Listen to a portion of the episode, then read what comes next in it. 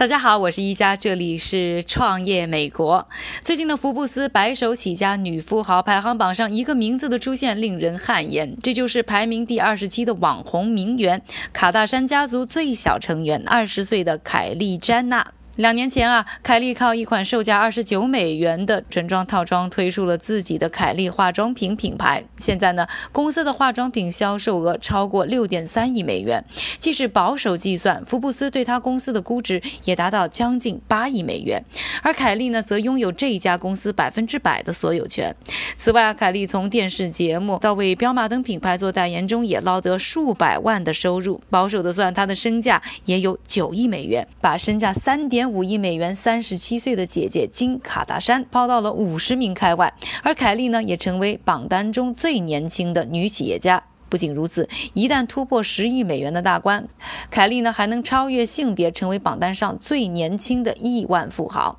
之前的纪录保持者呢是创办过脸书的小扎，而扎克伯格呢是到二十三岁才成为亿万富豪，而凯莉到今年八月才刚满二十一岁。虽然这个榜单是为白手起家的创业者做的排名，但是以卡戴珊家族的名气，很难说这个九七年出生、才刚刚做了妈妈的凯莉是完全靠自己登上这一份榜单的。凯莉是克里斯·詹娜和凯特琳·詹娜的小女儿，是肯德尔·詹娜的妹妹，也是经·考特尼·克洛和罗伯·卡达山同母异父的妹妹。十岁的时候啊，她就和自己那庞大的名媛家族一起出现在电视节目《与卡达山一家同行》里。这部呢记录卡达山一家名媛生活的真人秀，在全球一百六十多个国家播出，为他们一家子啊赚足了名气和财富。在母亲克里斯的引导下呢，卡达山家族的。每个姐妹啊都有自己的一套赚钱计划。二姐金卡达山呢有自己的手游游戏，比凯莉大两岁的姐姐肯德尔呢在二十二岁啊就成为全球身价最高的模特。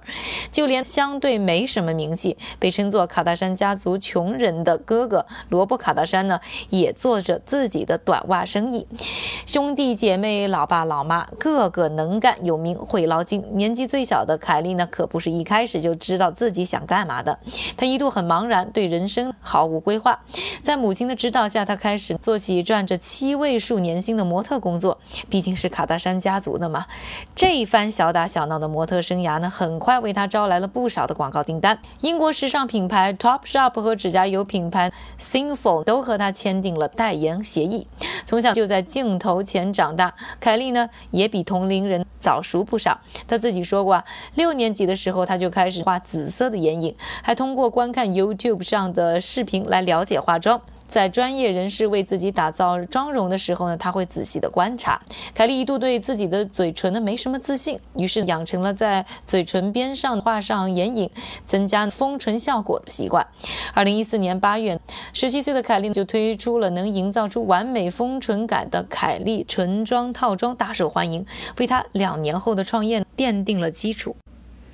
和姐姐金卡戴珊对翘臀有着秘制执着一样，凯莉则用她做模特和代言的钱呢，自掏腰包做了唇部的填充术。到二零一四年啊，人们发现凯莉的嘴唇越来越大，凯莉呢逐渐成为小报们争相报道的素材，在社交媒体上。年轻人们开始了风靡全球的凯莉·詹娜嘴唇大挑战。他们用玻璃瓶和杯子猛吸嘴唇，塑造出啊类似凯莉这样的丰唇效果，纷纷在社交媒体上的炫耀自己的香肠嘴。和他的大多数家人一样的凯莉天生就知道怎么把热点变成营销。他先是花几个月的时间在 Instagram 上发了唇部套装的小影片，然后在上市的前一天呢，二零一五年的十一月三十日，又通过社交媒体宣布了这一消息。结果啊。产品上线不到一分钟，套装就销售一空，还有人开始在 eBay 上以一千美元的价格呢倒卖这款原本售价只有二十九美元的产品。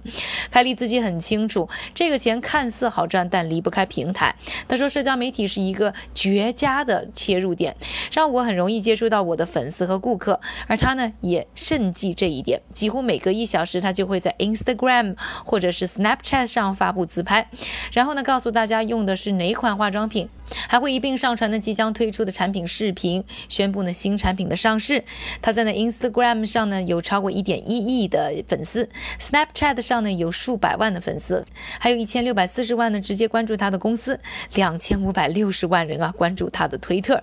他的卡达山家族姐妹和朋友呢，偶尔也会在自己的社交媒体上呢帮他打打广告。这个啊都是一般人没有的资源。而且呢，时代变了，九五后、零零后呢对欧莱雅、雅诗兰黛和科迪等死气沉沉的所谓经典化妆品品牌呢提不起兴趣，而是呢青睐于通过社交媒体了解到的快速上市的新产品。有影响力的时尚博主们则在产品推广中呢起到呢很大的带动作用。所谓的网红经济呢就是这么做起来的。所以呢，找对平台加上自身名气，这就是呢凯莉全部生意的来源。就这样，凯莉在母亲家里的餐厅上带领着七名全职员工和五名兼职员工，打造出了这个价值近十亿美元的企业帝国。生产和包装呢都外包给一个加州的生产商。销售呢，则外包给跨境电商 Shopify。至于财务和公关，他精明的母亲克里斯呢，负责实际的商业事务，一切呢都在网络上进行。撇开了之前那些微不足道的开销和运营成本，利润变得更大，